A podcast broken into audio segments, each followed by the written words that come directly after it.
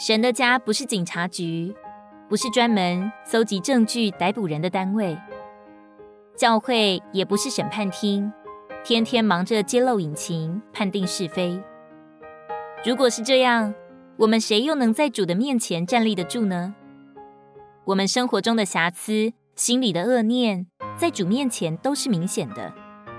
我们以往的失败，甚至是将来的过失，主也都知道。假如我们也能如此知道，恐怕够资格得救的人就没有几个了。但是主耶稣什么都清楚，早就预见了我们的不堪，却还是拣选了你我，且在爱里等着我们慢慢心转变，等着我们慢慢长大成熟。相反的，当我们眼里心里只剩下某人的恶名的时候，当我们义正辞严的批评论断别人的时候，只能说明我们的爱用尽了。当我们觉得某位肢体毫无可爱之处的时候，只能说明自己的心里离开了主的同在，而满了黑暗和苦毒。我们并不同情罪，而要竭力抵挡。但主的话是说，要恨恶罪，爱罪人。谁是没有罪的？谁又是完全的？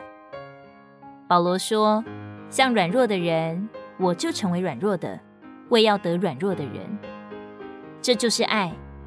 我们不该以为别人是软弱的，我们比别人强，哪怕一点儿的优越感在，就不是爱。爱遮盖人，并建造人，唯有爱能击败软弱。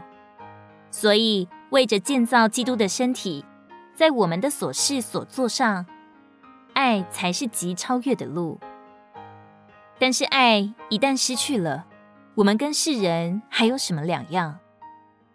而我们对人是否有爱，是无法掩藏的，也是不能装假的。在这世上，我们都需要主的怜悯和牧养。